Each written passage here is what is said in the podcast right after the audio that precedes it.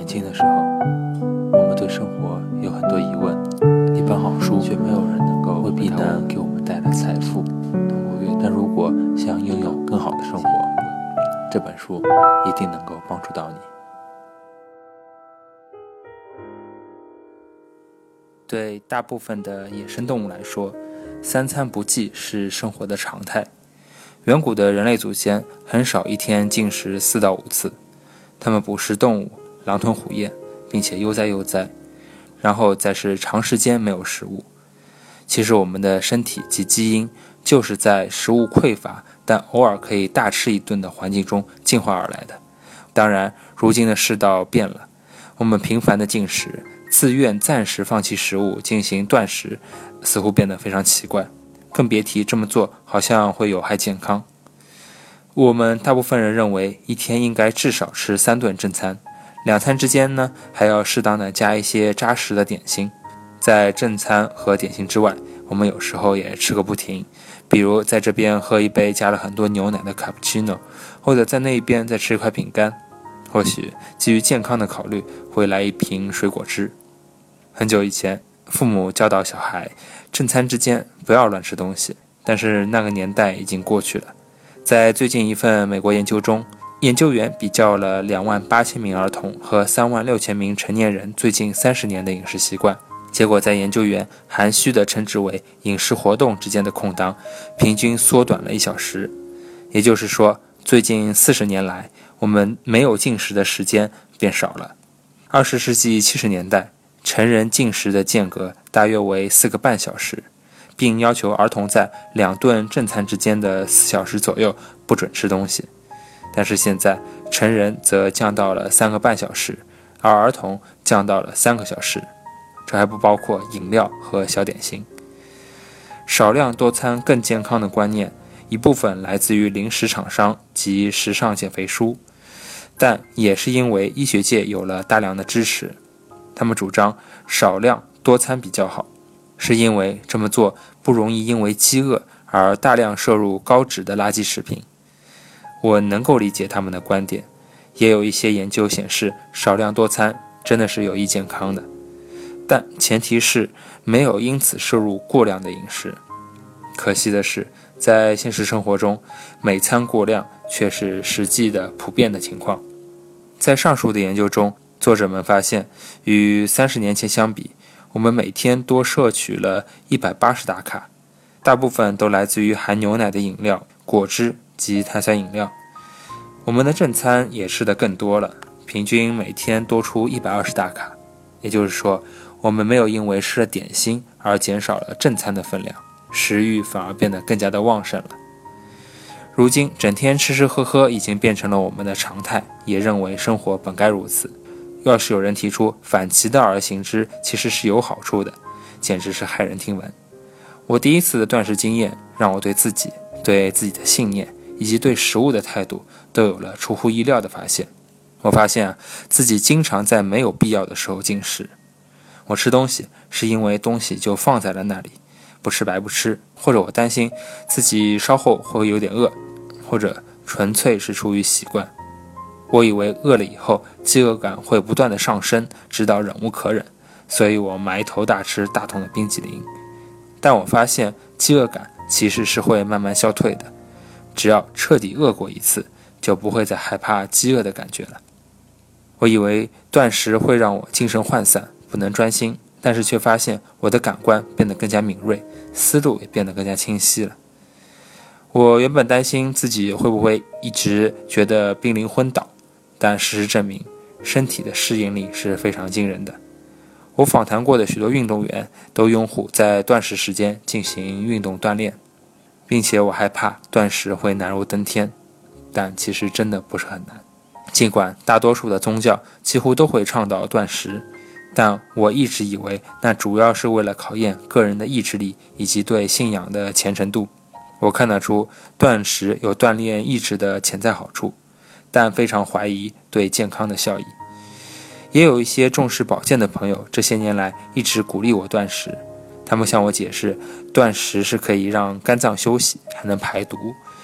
在我这个接受过医学训练的怀疑论者看来，这两个解释完全没有道理。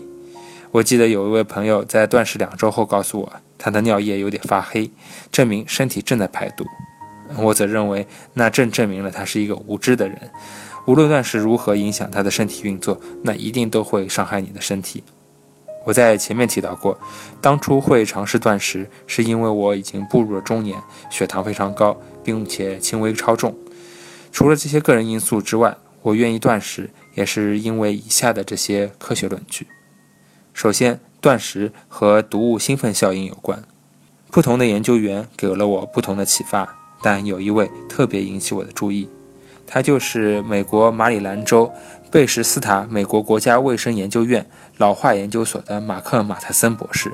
几年前，他与爱德华·卡拉布瑞兹在《新科学家》杂志共同署名发表了文章。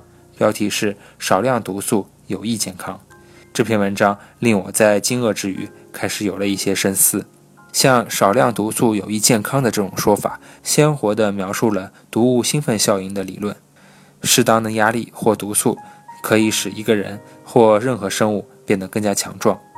毒物兴奋效应不仅是另一种军队把男孩变成男人，也是目前广获各界认同的细胞运作方式的生物学解释。举个简单的例子，跑步或者举重实际上是会破坏肌肉的，导致肌肉轻微的撕裂。但只要运动不过量，身体的反应就是会修复肌肉，而且修复会使得肌肉比原本更加的强壮。蔬菜呢，其实是另一个例子。我们都知道，蔬果多多益善，是因为蔬果含有大量的抗氧化物，抗氧化物有益健康。则是因为可以清除在体内四处作乱的危险自由基。这条解释蔬果为什么有营养的说法举世公认，但几乎完全是错误的，或至少不够全面。蔬果的抗氧化物浓度跟蔬果给我们带来的显著效益其实不是成比例的。不仅如此，长期的实验显示，从植物萃取抗氧化物，浓缩后充当保健食品给人服用。其健康效益实在是令人怀疑的。直接从胡萝卜摄取贝塔胡萝卜素的健康效益是毋庸置疑的，但是从胡萝卜萃取贝塔胡萝卜素再给癌症患者当营养品，就很有可能导致他们的病情恶化。蔬菜对人体很健康的真实原因，可能和我们想象的截然不同。有一条线索是从毒物兴奋效应来剖析的真相。思考一下这个明显的谜题：在野外。苦味通常代表有毒，应该避免食用。植物会制造各种各样的植物化学物，这些植物化学物的作用是天然的杀虫剂，以避免像我们这样的哺乳动物食用它。这些植物的苦味摆明了在警告离我远一点。因此，从进化观点来看，我们应该讨厌并且回避苦的食物。但尽管如此，有些特别有益健康的蔬菜，像甘蓝、花椰菜、青花菜。以及一些十字花科的蔬菜，却苦到很多人在成年以后仍然不想吃它。可这个谜底的答案就是，这些蔬菜的苦味其实具有潜在的毒性。这些化学物质在蔬菜中的含量是非常低的，不具有致命性，也不会伤害人体，反倒是会引发压力反应，启动人体中负责保护及修复身体健康的基因。一旦从这个角度来探索真相，就会有所醒悟。许多我们一开始觉得困难的事情，例如食用苦味的蔬菜，还有跑步以及间歇式断食，其实都不会伤害你的身体。做这些事造成的痛苦，其实正是健康效益的一部分。长期挨饿显然是不利于健康的，但这并不表示短时间的断食会有丝毫的伤身体的问题，而且事实正好相反。美国加州大学长寿研究所所长瓦尔特·隆戈博士清楚地让我明白这一点。